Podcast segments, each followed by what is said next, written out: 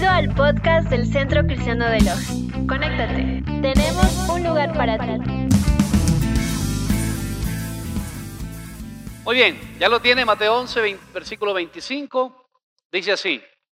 En aquel tiempo, respondiendo Jesús dijo, Te alabo, Padre, Señor del cielo y de la tierra, porque escondiste estas cosas de los sabios y de los entendidos y las revelaste a los niños. Sí, Padre, porque así te agradó. Todas las cosas me fueron entregadas por mi Padre, y nadie conoce al Hijo sino el Padre, ni aún, perdón, ni al, ni al Padre conoce alguno sino el Hijo, y aquel a quien el Hijo los quiera revelar. Versículo 28.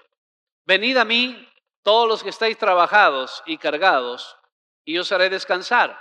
Llevad mi yugo sobre vosotros y aprended de mí que soy manso y humilde de corazón, y hallaréis descanso para vuestras almas, porque mi yugo es fácil y ligera mi carga. Vamos a orar. Padre, gracias por tu palabra, Señor, por hablarnos a través de ella. Espíritu Santo, disponemos nuestro corazón para que tú hagas lo que tengas que hacer. En el nombre de Jesús, amén y amén. Muy bien, tal vez ese texto es uno de los más conocidos, ¿verdad? Mateo 11, 28. Pero déjeme ponerlo en el contexto completo y va a ver qué es más interesante de lo que a usted le han dicho. Mateo capítulo 11 inicia con Juan el Bautista en la cárcel. De hecho, Juan el Bautista había sido tomado en la cárcel por Herodes, ¿verdad? Porque le había dicho, hey, no te es lícito tener la mujer de tu hermano. Así que Herodes estaba mal y lo metió a la cárcel por culpa de Herodías realmente. Pero bueno, estaba en la cárcel y estando en la cárcel comienza ese momento de duda en la vida de Juan el Bautista. ¿Será que Jesús es el Mesías o no? ¿Será que Jesús es el que tiene que venir o será otro el que tenía que venir? ¿Por qué estoy yo en la cárcel ahora aquí si he predicado y se supone que yo le estoy digamos así, dice Isaías 40, que Juan el Bautista, el propósito de Juan el Bautista era allanar el camino para que el Mesías venga.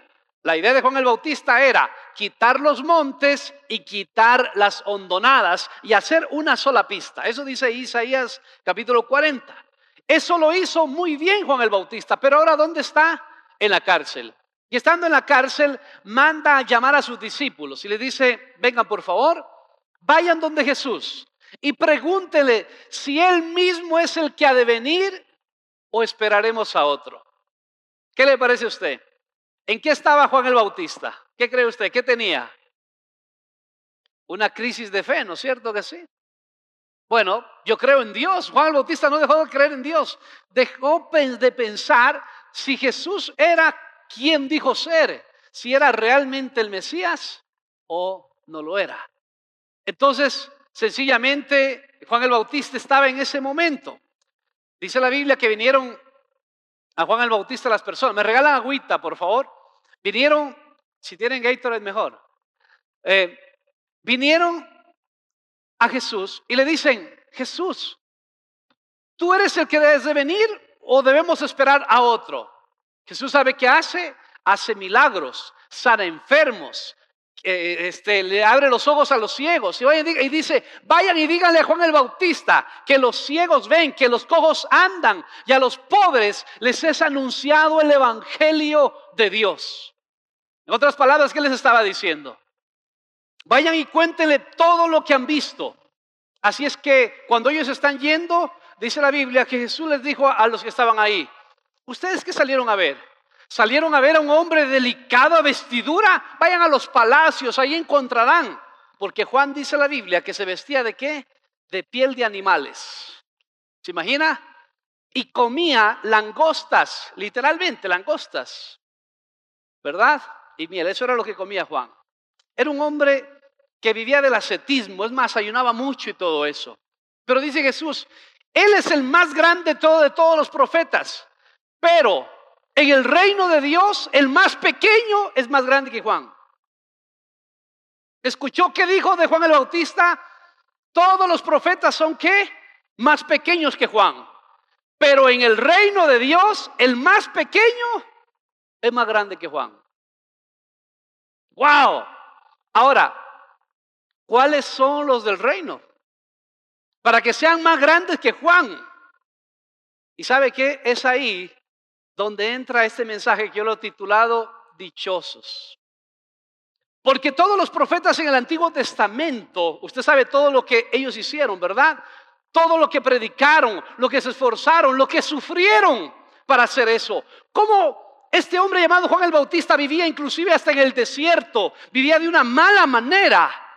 Pero dice, miren, todo eso, todo eso es hasta Juan.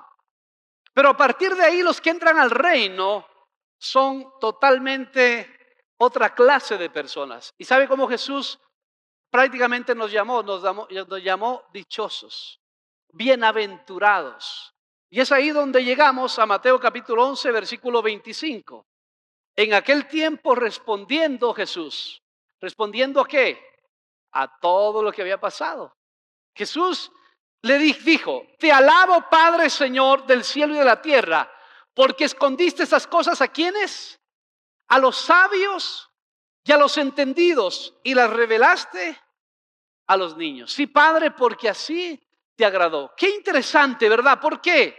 Porque habla de los primeros dichosos y son esos dichosos que son niños en el Señor, pero que recibieron más que todos los sabios.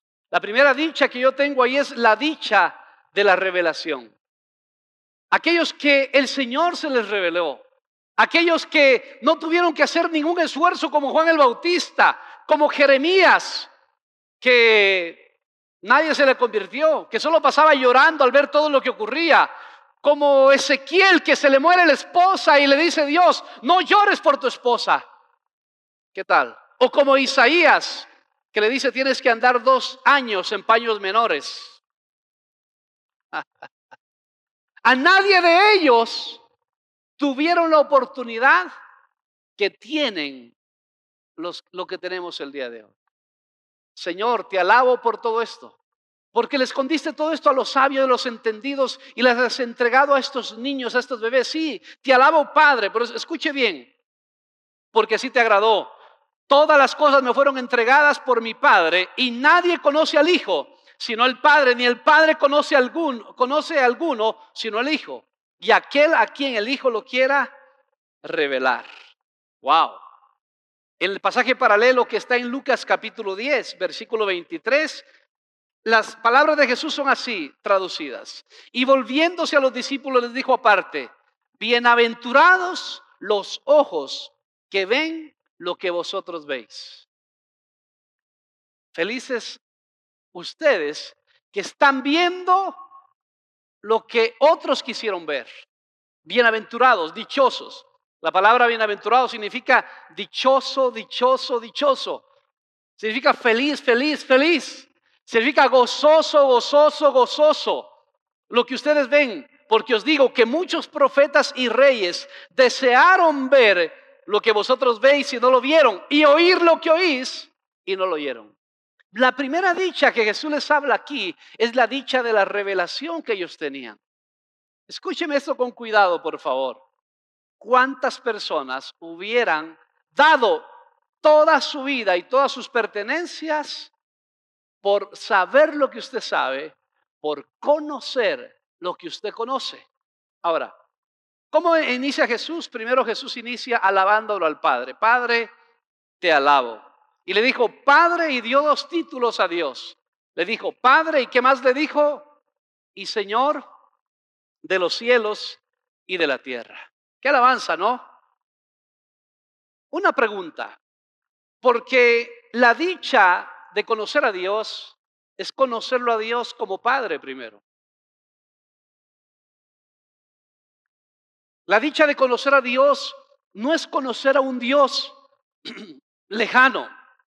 No es conocer a un Dios que está arriba en los cielos y que está muy ocupado en este momento con Biden y con Lenny Moreno y con mañana las elecciones. No, no, no. Es un Dios que primero que es, es Padre. Yo sé que tal vez, no sé cuántos de ustedes tuvieron la dicha de tener un, un buen Padre. Puede ser que no hayas tenido la dicha de tener un buen padre físicamente, que tu padre no fue de lo mejor, pero te quiero decir que esa no es la idea de Dios, que la idea de Dios es ser el padre que Él dice ser en la Biblia. Un padre que te ama y que se preocupe y que está dispuesto a dar cualquier cosa por ti. Yo me recuerdo cuando tenía tal vez 10 años, estaba en, eh, me gustó siempre jugar, cualquier cosa jugaba, cualquier pelota que me ponga adelante yo corro, ¿verdad? Sin pelota no corro, no me hacen correr nada, pero una pelota yo corro atrás de la pelota. Y tenía 10 años y me acuerdo que hubo un campeonato y yo jugaba para un equipo y ese equipo eh, llegamos a la final. Me acuerdo que llegamos a la final de una manera increíble, ¿verdad? Yo me acuerdo que cada los últimos partidos siempre llorábamos y todo eso. Pero lo más emocionante para mí, ¿sabe qué fue? Mi padre viajaba mucho porque él es topógrafo, ¿verdad? No fotógrafo, sino topógrafo. Entonces viajaba mucho, siempre estaba fuera. Pero ese fin de semana yo me acuerdo que él se quedó por ese, día, porque jugaba yo la final de fútbol. Y jugamos contra un equipo de aquí del Valle, y jugamos allá en Jipiro, me acuerdo clarito todo, ¿verdad? Y lo que más me acuerdo absolutamente de toda mi niñez, tal vez es uno de los momentos más alegres, porque imagínense lo que pasó, llegamos a la final, en la final empatamos en el tiempo 1-1 y tuvimos que ir a penales. Y en los penaltis íbamos eh, teníamos únicamente el, último tiro lo daba yo, ¿verdad? Si lo metía, campeones, y después viajábamos a representar a la ciudad, y eso fue lo que pasó. Y si lo, y si lo fallaba, me daban capote, ¿no? empatábamos, pero íbamos a seguir alargando. Y yo me recuerdo que ese día pues me puse frente al balón y yo no, yo no sé lo que pasó. Yo solo sé que le di un puntazo a ese balón que me asusté porque fue al palo de arriba. ¡Pum! Y yo me quedé frío porque de ahí no sabe lo que va a pasar, ¿verdad? Y gracias a Dios el balón fue hacia adentro de la portería. Quedamos campeones. Y ahí estaba mi padre. Yo tenía 10 añitos. Yo me recuerdo ver a mi papá, ¿verdad? Ahora ya tiene 87 años, cumplió esta semana pasada corriendo, ¿verdad? Corriendo, corriendo, y me abrazó y me alzó y me botó y me subió en hombros, ¿verdad? Y él gritaba conmigo, yo estaba tan feliz, no solamente por lo que había pasado, sino de poder compartir ese momento con mi padre. Tal vez fue uno de los momentos más felices de mi vida. Y ahí, ahí realmente fue como que hice una conexión aún mucho más fuerte.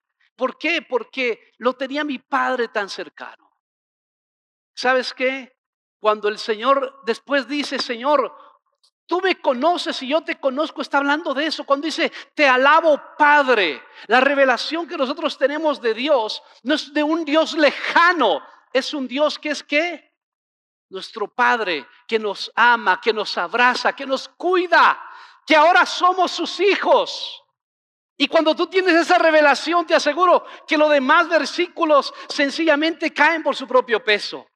Pero a veces nosotros nos vamos a los demás versículos sin pasar por esto, por la dicha de la revelación en la alabanza, donde tú eres mi Padre. Y después le dice, Padre, Señor de qué? Del cielo y de la tierra. Y cuando usted tiene un Padre que es Señor de todo, entonces usted puede estar qué? Tranquilo en medio de todo lo que sucede. Hermanos, el día de hoy la gente no tiene esa dicha de la revelación del Padre. Entonces sencillamente andan desesperados a ver qué es lo que va a pasar. Pero si tu Padre es el Señor del cielo y de la tierra, debes entonces estar tranquilo y poder respirar y saber que si Dios está contigo, todo va a estar bien. Aleluya.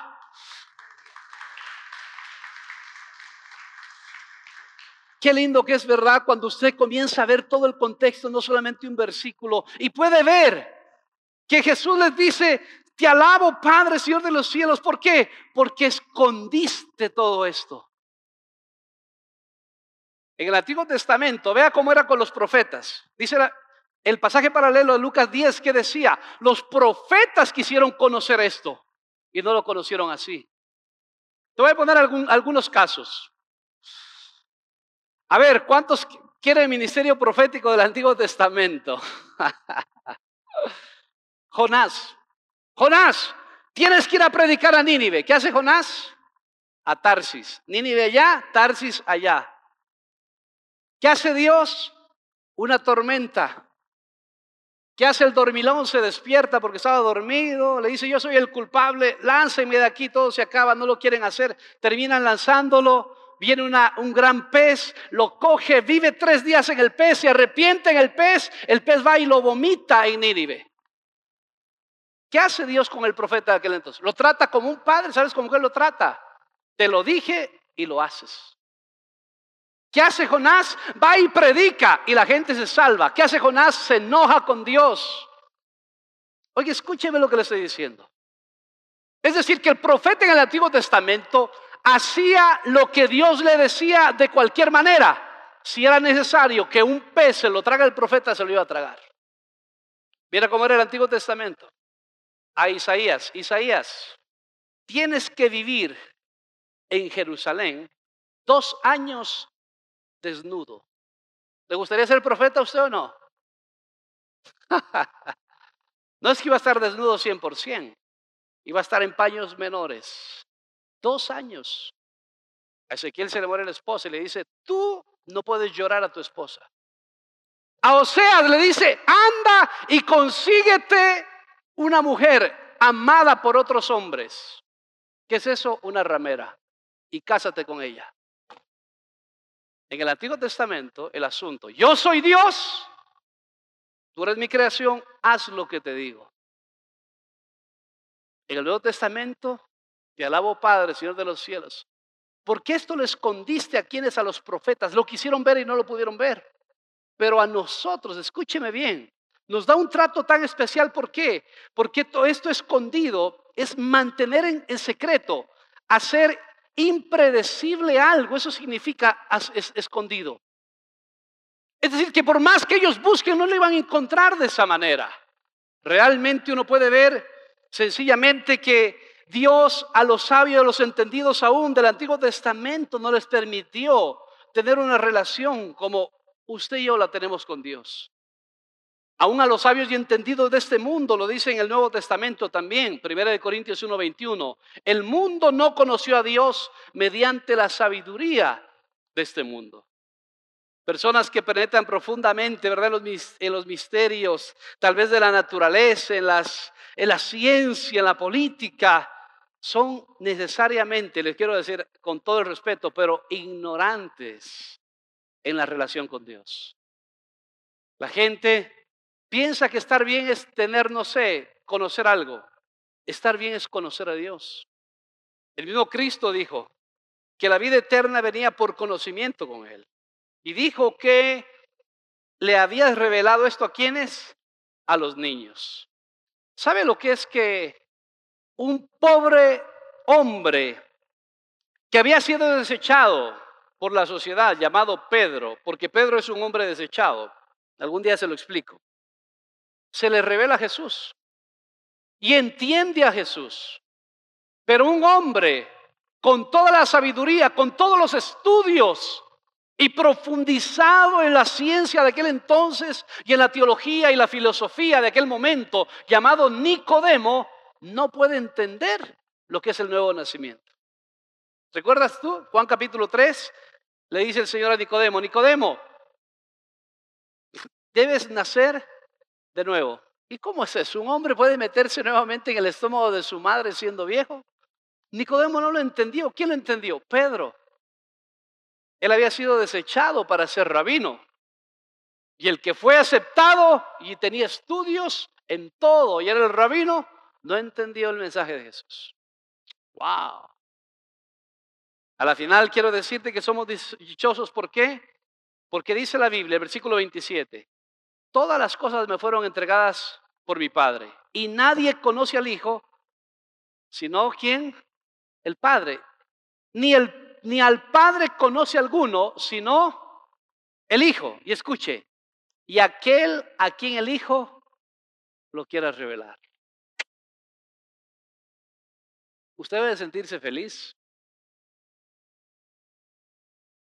Usted debe sentirse la persona más feliz de esta tierra, de poder conocer a Dios. Escuche bien esto, por favor. La palabra griega ahí para conocer, la palabra conocimiento es la palabra gnosis, pero la palabra para conocer es epignosis. Realmente aquí es epignosco. Ahora, usted va a decir, está hablando en lenguas el pastor. ¿Por qué le digo esto? Porque conocer es gnosis, es decir, solamente es conocimiento. ¿Por qué? Por lectura. Conocimiento porque alguien me dijo. Pero epignosis habla acerca de conocer a alguien profundamente. ¿Sabes por qué? Por trato. Le voy a poner un ejemplo. Em, ¿Usted ha escuchado y sabe quién es eh, Messi? ¿Sí? ¿Ok? ¿Lo conoce? Usted sabe quién es él. Puede leer la biografía de él y yo sé muchas cosas de él, ¿verdad? He escuchado que él es una persona que tuvo problemas de crecimiento y sus padres no podían pagar el tratamiento ni, pudo, ni podía pagar su club. Así es que el Barcelona se lo llevó a España y le pagó todo el tratamiento y ahora es el futbolista que es, ¿verdad? Yo he leído sobre él, pero conocerlo no lo conozco. Porque la palabra aquí que dice epignosco es conocer por relación. No es conocer porque leí. Porque hay gente que dice, ah, sí, Jesús, yo sé quién es Jesús. Pero lo leyeron. Pero la pregunta es, ¿tiene relación? ¿Lo conoces porque tuviste una experiencia con él personal? Cuando Jesús dice, el Padre me conoce, yo lo conozco, y a quien el Hijo lo quiera revelar, entonces, ¿sabes qué está hablando? A quien Él quiere le da una experiencia personal. Y si usted ha tenido una experiencia personal con el Cristo de gloria, entonces quiero decirle que usted es una persona que es dichosa. Que es algo realmente, mi querido hermano, que no todo mundo la ha podido tener. Y aquel a quien el Hijo la quiera revelar. Yo se lo he explicado lo que es la palabra revelación, ¿verdad? La palabra revelación es, es, no es que es algo que no estaba ahí y ahora está. Revelación es algo que siempre estuvo ahí, pero que usted nunca se dio cuenta. Y es como que usted entra en un lugar oscuro totalmente y usted dice, aquí no hay nadie. Alguien viene y le prende la luz y ve que está el lugar lleno de sillas y, ah, no se ha habido aquí. Revelar es eso, prender la luz en algo que usted no veía nada y de repente usted lo ve todo. Y Jesús dijo, Señor, ¿has revelado esto a quiénes? A los niños, ¿verdad? Definitivamente. La primera dicha es la dicha, ¿sabes qué? De la revelación. De conocerlo al Señor porque Él nos muestra quién es como persona.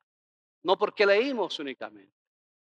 Y la otra cosa es que nos, que nos prenda la luz para ver exactamente lo que es Dios.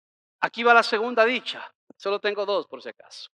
Versículo 28 al 30. Ahora, ahora este versículo se lo va a hacer aún más claro. Venid a mí, los que estáis trabajados y cargados, y yo os haré descansar. Llevad mi yugo sobre vosotros y aprended de mí, que soy manso y humilde de corazón, y hallaréis descanso para vuestras almas, porque mi yugo es fácil y ligera mi carga. Aquí hay tres verbos que son súper importantes. Primero venir, luego llevar y luego aprender. El primero, venir. Esa palabra venir es una invitación. Es una invitación a seguirlo. Venid a mí los seis trabajados y cargados. Pero escúcheme, para ir a Él hay que conocerlo. Este versículo nosotros le decimos a todo mundo, ¿sí o no? A todos. Y está bien, es una invitación, pero si usted lee el contexto, es una invitación para aquellas personas que se les reveló cómo es el Padre. Porque si usted no, no tiene la revelación del Padre y que si no sabe exactamente quién lo cuida y quién lo guarda. Ese venida a mí los has trabajados y cargados. Habla de dos clases de personas. Aquellas personas que denotan fatiga, porque la fatiga, eso es trabajo, denota un esfuerzo prolongado y la carga es el peso de algo que nos abruma, de algo que usted no lo puede llevar. Lo que hay que decir es que es enfático. Venid, ¿a quién dijo Jesús? A mí. Ese a mí es importante porque después dice Jesús, yo os haré. A mí y yo. Ese a mí entonces es exclusivo. Alguien tiene que irse al Señor si quiere descansar. Porque a veces nosotros vamos buscando descanso en personas, en gente, ¿verdad? No sé, vamos buscando descanso, no sé, y tranquilidad en otras cosas que a la final no nos dan descanso. Ese venid a mí y ese yo os haré es parte importante en ese versículo. Ese descansar es la palabra anapau, que significa cesar. Ya no lleves más la carga. Significa refrescar a alguien. Es como cuando usted llega, no sé, después de haber caminado 50 kilómetros en el desierto, cargado, y alguien lo recibe y le saca la mochila, ¿verdad?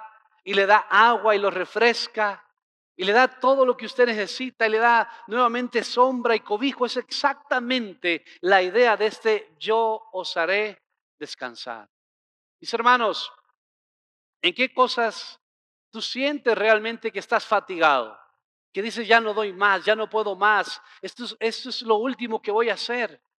Ya no, ya no aguanto a seguir un minuto más en lo que estoy. Cuando usted está en ese momento, usted debe recordar entonces que el lugar donde está yendo no está yendo hacia Jesús. Porque cuando una persona conoce al Padre y va hacia Jesús, entonces el resultado es descansar. ¿Será que no estamos conociendo el camino para ir a Jesús? Este mes para nosotros le hemos cambiado este mes, ¿verdad? Se llama paz en la tormenta. Por todo lo que estamos viviendo. Pero no puede haber paz si usted no conoce al Señor. Si el Señor no se le revela como Padre, si el Señor no se le revela como el Todopoderoso, el Señor del cielo y de la tierra. Y por supuesto, si usted no va a Él, nada va a pasar. Venid a mí los hay trabajados y cargados, que yo os haré descansar. La segunda cosa importante y el segundo imperativo que hay ahí es una orden. Venid es una orden. La segunda orden es cuál? llevad. Y dice, llevad mi yugo sobre vosotros. No se enojen con lo que les voy a decir, ¿ok? Ténganme paciencia al acabar todo. Pero cuando la Biblia dice, llevad mi yugo, Jesús está hablando de un buey. ¿Sabe lo que es el yugo, verdad? El yugo es aquello que le ponían dos bueyes en cada cabeza, un buey al otro, para que servía luego, ¿verdad? Para hasta el día de hoy lo utilizan donde no hay todavía toda la tecnología. Entonces, ese yugo es la comparación de Jesús que hace con una yunta de bueyes. Ahora, ¿qué es un buey? ¿Cuál es la diferencia entre un buey y un toro? ¿la sabe o no? Le voy a contar. No se me enoje hasta el final. Un buey y un toro, la diferencia es que el buey es un toro castrado. ¿Ya me entendió o no? Bueno, le profundizo más entonces. un buey es un toro que ha sido castrado porque debe ser usado para algo específico. Y si el toro no está castrado, no puede hacerla de buey. No sé a cuántos de ustedes han tenido la experiencia de que un toro lo siga. Sí, ¿verdad? Uy, ¿qué tal esa experiencia, Angelito? una vaca. Ah, no, no. Yo me recuerdo una ocasión, estábamos yéndonos a bañarnos en el río, cuando yo también estaba muchacho, ¿verdad? No sé, usted si vivió por, por estos lugares de Loja, un lugar se llamaba El Chorro, de Sabarahuayco para arriba. ¿Sí? El Chorro. ¿Sí? ¿Todavía existe o no? Ya no me he ido años. Pero yo me recuerdo una vez metiéndonos por ahí, muchachos, todavía, no, Zamora Guayco no existía todavía, no, no estaba construido, imagínense. Y yo me acuerdo que estaba yendo allá con unos amigos a bañarnos en el chorro, ¿verdad? Que era como el, lugar donde uno se iba a bañar y caminaba mucho y eso. Y nos metíamos por un lugar y yo no quise meterme por un lugar que había mucho, mucho, mucho barro, ¿verdad? Así es que me salté una cerca y me metí por, el, por, por el, ese lugar. Y cuando veo que se emitió otro amigo, dos íbamos dentro y otros dos iban fuera. Cuando de repente los de afuera nos gritan, oiga, mire, aquí viene un toro. Y en verdad venía un toro. Pero usted viera cómo venía. Nunca me ha asustado tanto en la vida. Corrimos y corrimos y nos pusimos detrás de un árbol. Y el toro nos daba la vuelta, ¿verdad? Y nos buscaba decir, ¿cómo salimos de aquí? Así que planeamos con los amigos, ¿verdad? Que ellos se vayan más allá y que se metieran y llamaran al toro para nosotros salir. Hasta ellos, bueno, fue un, un escándalo. Pero un toro es bravo. Pero un buey, al ser castrado, es manso. Se le quita lo bravo. Por eso, no voy a dar ideas. Por eso cuando usted toma el Red Bull, lo que tiene es taurina. Vaya averigüe qué es eso. Pero bueno, eso, es otra cosa. ¿A dónde voy? Lo que me interesa. El buey entonces para, para ser buey es un toro que lo castraron para quitarle lo bravo y lo enojado. Para ser manso, para ser llevado. Un toro es violento, pero el buey se vuelve más manso, pero sigue siendo fuerte. Es decir, tiene fortaleza como la de un toro, pero no tiene exactamente, ¿sabes qué? Lo violento de un toro. Un buey es necesario entonces ¿qué? Que, que tenga varias cualidades. Es más, ya le voy a ir contando poco a poco. Entonces, cuando Jesús dice, venid a mí y llevad mi yugo, está hablando que el yugo de Jesús es entre dos. En el un lado del yugo va el que viene a él y en el otro lado del yugo va Jesús. Ahora, en la yunta de bueyes, le debo explicar esto también. En la yunta de bueyes siempre hay un buey fuerte y con experiencia y otro un poco más débil y más joven. ¿Quién hace toda la fuerza y quién hace todo lo necesario es el buey que es más fuerte y con mayor experiencia. El otro sigue al buey con más experiencia. Cuando Jesús le está diciendo, venid a mí, está diciendo, miran, vengan a mí. Si usted está trabajado y cargado, yo soy el buey que tiene experiencia y que tiene fuerza. Si tú te pones al otro lado, sencillamente yo llevo las cosas, pero tú tienes que seguirme. Tú tienes que estar ahí. Porque la idea de Dios, escúcheme, siempre nosotros decimos en un problema, Señor, estoy trabajado y cargado, por favor ayúdame, sácame el problema. Y dice Dios, no te saco el problema. Yo voy contigo en el problema. Yo te ayudo en el problema. Es más, te ayudo a llevar la carga, pero tú vas a estar ahí y vas a salir adelante en medio de esa situación. Venid a mí los seis trabajados y cargados, y yo seré descansar. Llevad, ¿qué dijo? Mi yugo. No dijo llevar tu yugo. Es decir, sencillamente seguirme a mí en este paso. Escúcheme bien, por favor. Porque el yugo es entre tú y Dios. Llevar el yugo es una expresión que era común entre los rabíes judíos y significa someterse a la autoridad y a la enseñanza de un maestro. Es decir, que el peso lo iba a llevar Jesús, pero tú llevas qué? El someterte a la autoridad, a la enseñanza de Jesús. ¿Por qué? Porque el buey sencillamente se deja guiar en el campo. Y el buey, ¿sabes qué? Muere a lo propio. Siempre hay alguien más que lo guía. El descanso que Jesús ofrece no debe ser confundido con vaguería. No se confunda, ¿verdad? Ay, si es que el Señor me va a hacer descansar, ¿dónde estará mi maca? Por aquí, para... No, no, el descanso de Jesús es un descanso activo. Él está con nosotros. Y voy terminando, que se va acabando el tiempo. Dice, y aprended de mí que soy qué? Manso y humilde. ¿Qué es eso? Un buey, no un toro. Manso y humilde. Ahora, yo le quiero decir, este es el carácter exactamente de una persona debe tener.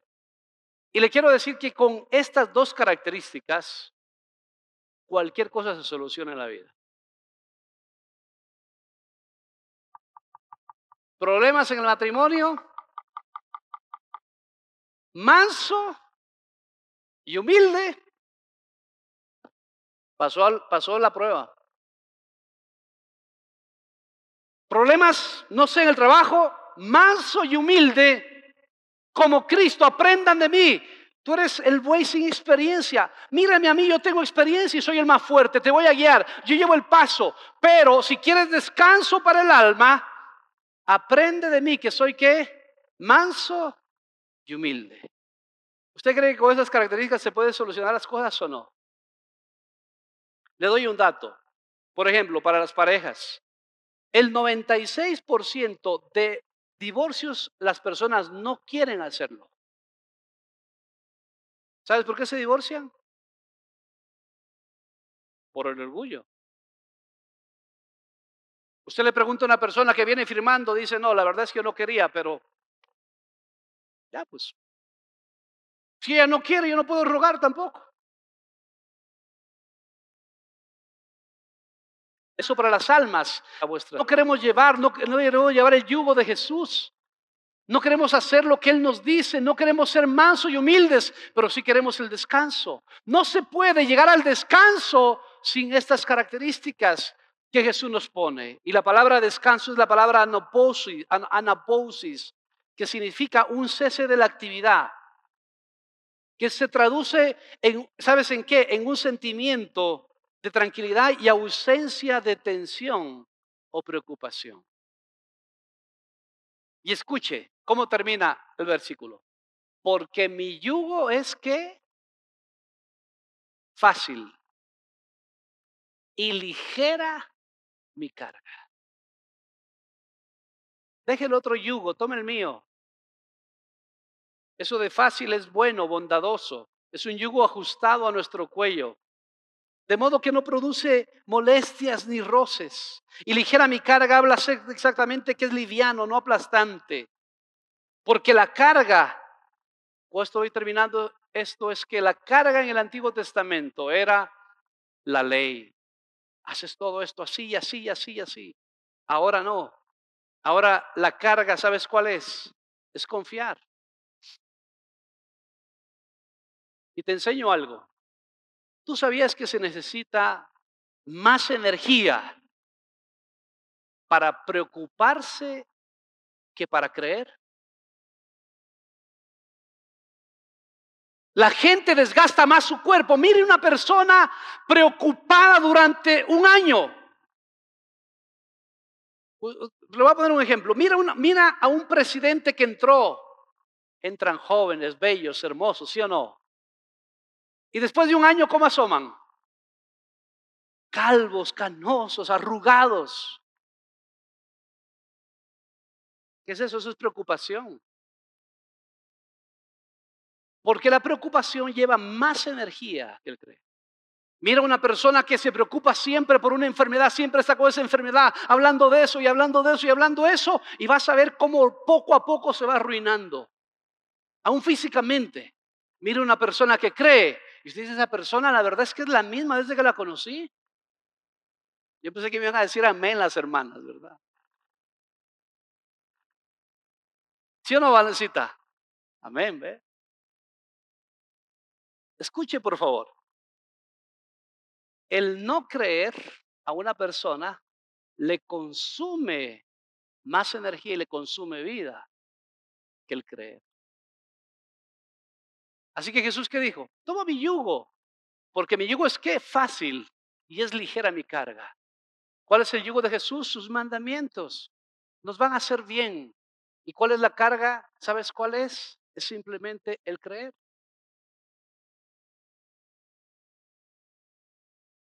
Cuando tú haces eso, pastor, es que el coronavirus está tan tremendo. Yo no quiero negar nada de eso, ¿ah? no quiero negarlo. Eh, yo ya pasé coronavirus, por si acaso usted quiere saber. Tengo anticuerpos, si quiere ver. En enero de este año. Pero yo no me eché a morir de ninguna manera. Y ahora, ¿qué va a pasar? No, nada de eso. Vamos a orar y a seguir y aquí y allá y hacemos y seguimos y vamos a, a pasarlo. Si hay que pasarlo, lo pasamos, pero lo pasamos con Jesús. Pero no vamos a quedarnos con esa situación toda la vida. Y si hay una preocupación, mi querido hermano, usted no sabe todas las cosas que hay que arreglar. Pero todo eso definitivamente con el Señor atrás del Señor. ¿Qué dices tú, Jesús? Prefiero creer en preocuparme. Prefiero creer porque me va a permitir inclusive hasta dormir tranquilo, sin preocupaciones, sin insomnio, que irá a pasar mañana. Y si pasa esto y lo otro y aquello, y ahí no te, si te das vuelta en la cama y vas para un lado y para el otro, y el otro dice, ya duerme, por favor, deja dormir. No, oye hermano, el creer es mejor. Juan el Bautista, ¿cómo estaba? ¿Recuerdan cómo inicié? Ahí entiende usted un poco mejor la palabra porque Jesús estaba en su mente y en su corazón Juan el Bautista. Juan el Bautista está en una crisis de fe. Y después llora sobre las ciudades. Y le dice a Capernaum, a su misma tierra, eso es antes de esta palabra, le dice, Capernaum, si se hubieran hecho los milagros en otras ciudades, en Tiro, en Sidón, donde hay gente que ni me conoce, ellos tiempo hace que se hubieran arrodillado y hubieran creído, por ustedes nada. Vengan a mí. Yo los quiero hacer descansar, por favor, les quiero mostrar la revelación del Padre, que Él es todopoderoso. Vengan a mí y trabajemos juntos y descansen. Dejen que yo los lleve. No se preocupen ustedes. Porque si tenemos un Padre que es el dueño de todo, entonces ¿cómo preocuparnos? Concluyo, hermanos, somos dichosos los que confiamos en Jesús. ¿Sabes por qué? Porque Él está a nuestro lado y Él lleva el peso mayor de nuestras preocupaciones. Somos dichosos por la revelación de que hoy el Hijo de Dios es parte de nuestros hermanos y Dios es nuestro Padre. Y somos dichosos. ¿Sabes por qué? Sencillamente, porque vivimos en estos tiempos que se llama 2021, después de quién? De Cristo. Porque vivimos ahora en el tiempo de la gracia, en el tiempo donde el creer es más que suficiente para poder tener vida y vida eterna. Jesucristo les dijo en una ocasión a sus discípulos, la vida eterna es que crean en el Padre y en aquel a quien el Padre envió. Esa es la vida eterna. Somos dichosos. Vivimos en una época definitivamente donde la crisis de ahora en Jesús. Si viniste con dificultades y con problemas, sal de esa crisis de fe. Tal vez estás en una cárcel como Juan el Bautista, diciendo estoy cargado, agotado, no sé qué hacer. Ven a Jesús, acepta la invitación a Jesús y mira de ser Dios tan grande que tenemos que es nuestro Padre y que con Él absolutamente Él es todopoderoso y Él todo lo puede hacer. Ponte en pie, por favor, y vamos a orar en esta. Levanta tu mano al cielo. Padre, te doy gracias.